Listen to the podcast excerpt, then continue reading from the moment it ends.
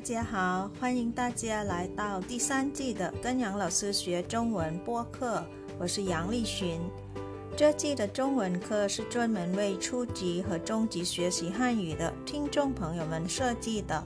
初级课程是每周六更新一次，而中级课程是每周日更新一次。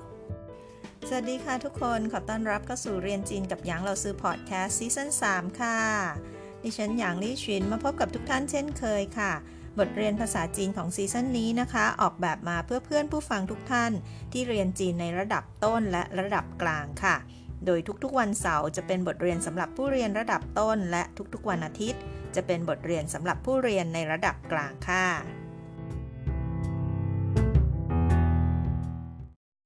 วันนี้เป็นวันเสาร์สุดท้ายของเดือนกุมภาพันธ์แล้วค่ะ เสาร์นี้นะคะ บทเรียนสำหรับผู้เรียนในระดับต้นจะยังคงอยู่ที่คำกริยาที่เกี่ยวข้องกับความรู้สึกรักๆค่ะ ไปดูกันค่ะว่าวันนี้เราซื้อเอาคำว่าอะไรมาฝาก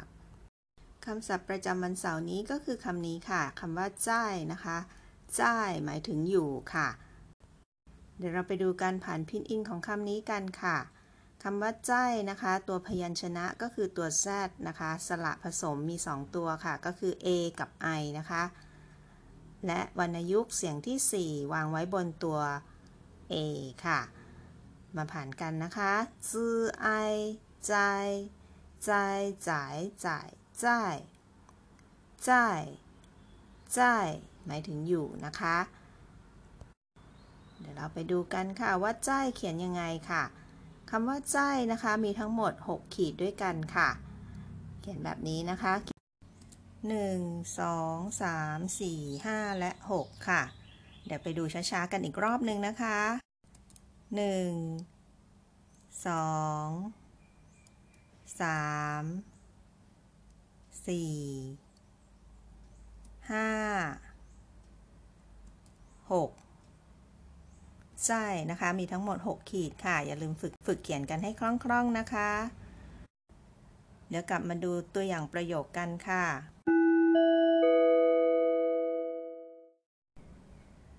ประโยคแรกของเราค่ะ我在家我在家มาช่วยเราซื้อแปลนะคะ我หมายถึงฉัน在ก็คืออยู่ใช่ไหมคะ家ตัวนี้หมายถึงบ้านค่ะ我在家ฉันอยู่บ้านค่ะ我在家ฉันอยู่บ้าน ประโยคต่อไปเลยนะคะป้าปา在ป้าปา在 คำว่าใจสามารถใช้ลอยๆ แบบนี้ได้เลยนะคะ ไม่ต้องมีกรรมอะไรได้เลยค่ะป้าป่าเราเคยเรียนไปแล้วนะคะ พอจะจำได้ไหมคะว่าแปลว่าอะไร เป็นหนึ่งในสมาชิกครอบครัวใช่ไหมคะ ป้าป่าก็คือคุณพ่อค่ะ ป้าป่าใจก็คือคุณพ่ออยู่ค่ะ ก็หมายถึงคุณพ่ออยู่บ้านหรือคุณพ่ออยู่ที่นี่นั่นเองนะคะประโยคต่อไปเป็นประโยคปฏิเสธค่ะคำว่าปู้จำได้ใช่ไหมคะ มามาปูจ่ายมามาปูจ่ายหมายถึง คุณแม่ไม่อยู่บ้านค่ะคำว่าปู้คำนี้นะคะ วิธีอ่านนะคะ ถ้าคำว่าปู้เนี่ยตามด้วยเสียงที่ 4 ให้เราเปลี่ยนอ่านคำว่าปู้เป็นเสียงที่ 2 ค่ะ สังเกตดูดีๆนะคะ ที่ตะกี้เราซื้ออ่านไป มามาปูจ่าเราซื้ออ่านปูไม่ใช่ปู้ค่ะ เพราะว่าใจเป็น เสียงที่ 4 นะคะคำว่าปู้ก็เลยต้องอ่านเป็นปูค่ะ เสียง 2 แทนนะคะจำไว้นะคะนี่เป็นกฎของพินอินค่ะ เมื่อไหร่ก็ตามที่ปู้ตามด้วยเสียง 4 เราจะต้องอ่านเป็นเสียงที่ 2 ค่ะ ประโยคนี้หมายความว่าอะไรคะมามาปูจ่ายคุณแม่ไม่อยู่ค่ะ ไปดูประโยคที่ 3 นะคะ เป็นคำถามที่ต้องการการตอบรับว่าใช่หรือไม่ใช่นะคะ 姐姐在不在姐姐在不在อันนี้เป็นโครงสร้างประโยคคำถามอีกแบบหนึ่งนะคะ คือเราจะต้องเอาคำกริยามาบวกกับคำว่าปู้ แล้วก็ซ้ำกริยาตัวเดิมอีกครั้งหนึ่งนะคะ แปลว่าอยู่หรือว่าไม่อยู่นะคะ แบบในที่นี้นะคะเจียเจียใจปูใจก็คือพี่สาวอยู่ไหมนั่นเองค่ะ ไปดูอีกโครงสร้างประโยคนึงค่ะ โครงสร้างนี้เราเคยเรียนมาแล้วนะคะ เราใส่คำว่ามาเข้าไปเพื่อสร้างประโยคคำถามลักษณะนี้ค่ะ เป็นคำแสดงคำถามนะคะ ใช้ใช้ตั้งประโยคคำถามที่ต้องการการตอบรับหรือปฏิเสธนั่นเองค่ะ เกอเกอใจมาก็คือพี่ชายอยู่หรือไม่อยู่นั่นเองนะคะ เราจะสามารถใช้โครงสร้างประโยคเมื่อสักครู่นี้ มาตั้งคำถามลักษณะนี้ก็ได้นะคะ โดยการเอาใจบวกกับปู้ แล้วก็บวกกับใจนั่นเองค่ะ เพราะฉะนั้นการตั้งประโยคคำถามที่ต้องการการตอบรับหรือปฏิเสธ มีอยู่ 2 โครงสร้างด้วยกันค่ะ ก็คือ 1. ใส่คำว่ามาไว้หลังประโยคนะคะ เกอเกอใจมาแบบนี้นะคะ หรือ 2 ก็คือ ใส่คำว่าปู้ แล้วก็ซ้ำกริยาตัวเดิมอีกครั้งหนึ่งนะคะ เป็นเกอเกอใจปูใจอย่างในที่นี้นะคะ เกอเกอใจปูใจก็คือ ความหมายเดียวกันค่ะเกอเกอใจมาหรือว่าเกอเกอใจผู้ใจก็หมายถึงพี่ชายอยู่ไหมนั่นเองนะคะ เดี๋ยวเราไปดูความหมายของคำว่าใจในอีกมิติหนึ่งค่ะ ความหมายนี้นะคะไม่ได้แปลว่าอยู่ที่บ้านหรืออยู่ที่นี่แล้วนะคะ ประโยคนี้ค่ะว่าเสียงเกินหนีใจอีฉีว่าเสียงเกินหนีใจอีฉีเสียงเราเคยเรียนไปแล้วนะคะแปลว่า คิดนะคะ หรือว่าต้องการนั่นเองค่ะ我想跟你ฉันต้องการกับเธอทำอะไรกับเธอคะใจอีฉีก็คือ อยู่ด้วยกันกับเธอค่ะคำว่าใจที่แสดงถึงความสัมพันธ์ในเรื่องของความรักรักกันนะคะว่าเสียงเกินหนีใจฉีก็คือ ฉันอยากจะอยู่กับคุณหรือว่าอีกในหนึ่งนะคะ จะอยากครบกับคุณเป็นแฟนกันอะไรแบบนี้นะคะ ว่าเสียงเกินหนีใจฉีฉันอยากคบกับคุณ หรือว่าฉันอยากอยู่กับคุณนั่นเองค่ะ อีกประโยคนึงเป็นประโยคปฏิเสธค่ะ我不想跟你在一起我不想เราใส่คำว่าปู้ที่แปลว่าไม่นะคะ หน้าคำกริยาคำว่าเสียงปู้เสียงก็คือไม่ต้องการหรือว่าไม่คิดนะคะ 我不想跟你在一起ฉันไม่ต้องการอยู่กับคุณ หรือฉันไม่ต้องการคบกับคุณนั่นเองค่ะ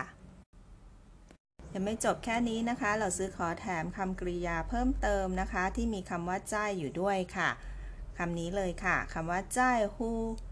ใจฮูก็หมายถึงสนใจหรือว่าเป็นห่วงนะคะ หรือว่าใส่ใจค่ะ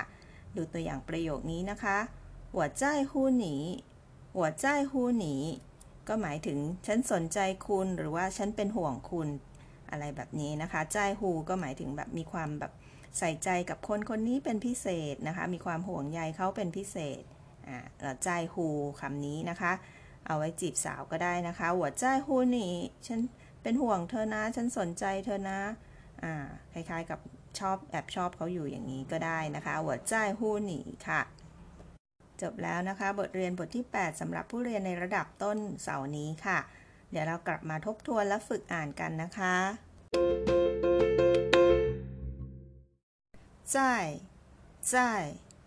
在อยู่我在家我在家我在家ฉันอยู่บ้าน爸爸在爸爸在爸爸在 คุณพ่ออยู่มามาปุจใจมามาปุจใจมามาปุจใจคุณแม่ไม่อยู่เจี๋เจี้ยใจปุจใจเจี๋เจี้ยใจปุจใจพี่สาวอยู่ไหมเกอเกอใจมะเกอเกอใจมะเกอเกอใจมะพี่ชายอยู่ไหม 我想跟你在一起。我想跟你在一起。我想跟你在一起。ฉันอยากอยู่กับคุณหรือว่าฉันอยากคบกับคุณ我不想跟你在一起。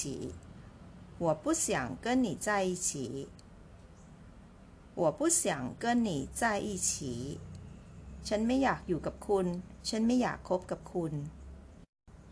และประโยคสุดท้ายนะคะ我在乎你我在乎你我在乎你ฉันสนใจคุณหรือว่าฉันเป็นห่วงคุณ เดี๋ยวเราสื่อจะสรุปสับใหม่วันนี้ให้นะคะ วันนี้เราเรียนคำว่าใจใจที่หมายถึงอยู่ค่ะ อีกคำหนึ่งที่เราเรียนกันในวันนี้นะคะคำว่าสนใจหรือว่าเป็นห่วงนะคะ มีคำว่าใจอยู่ด้วยก็คือคำว่า ใจฮูใจฮูเป็นห่วงหรือว่าสนใจค่ะ อีกคำหนึ่งที่เราเรียนนี้ค่ะเจียเจียหมายถึงบ้านค่ะ และคำสุดท้ายที่เราเรียนกันใหม่ในวันนี้นะคะ ก็คือคำที่แปลว่าด้วยกัน พอจะจำได้ไหมคะว่าคือคำว่าอะไรคำนี้ค่ะอีฉีอีฉีอีฉีหมายถึงด้วยกันค่ะ ลองสังเกตเสียงอ่านเหล่าซื้อคำว่า e ตัวนี้นะคะเหล่าซื้ออ่านเป็นเสียงที่ 4 นะคะจำไว้นะคะ ถ้า e ตามด้วยเสียงที่ 1 2 หรือ 3 ให้เราอ่านเป็นเสียง 4 ค่ะ ในที่นี้นะคะ e ตามด้วยเสียงที่ 3 เราก็เลยต้องอ่านเป็น อีฉีอ่านเสียง e เป็นเสียง 4 นะคะ e e e e e ฉีนะคะ ต้องอ่านว่า e ฉีค่ะคำนี้ e ฉีหมายถึงด้วยกันค่ะ อันนี้ก็เป็นกฎของการอ่านพินอินอีกอันนึงนะคะ นอกเหนือจากคำว่าปู้จำได้นะคะ ก็จะมีคำนี้ค่ะคำว่า e ค่ะ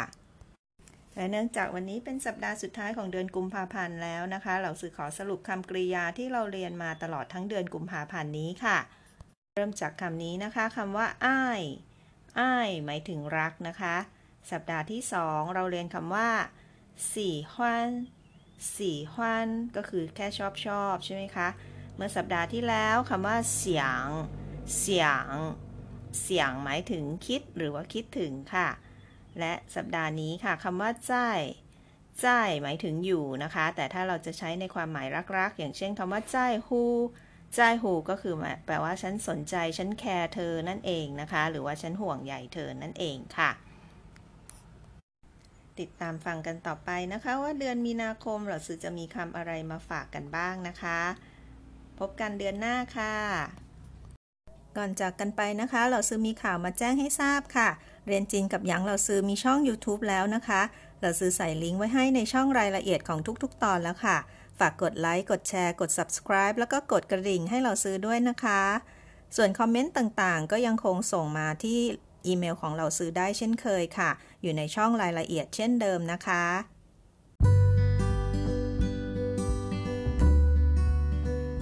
这就是今天的课了，感谢大家收听，跟杨老师学中文。我学习，我聪明，我快乐，耶！ฉันเรียนฉันฉลาดฉันมีความสุขเย้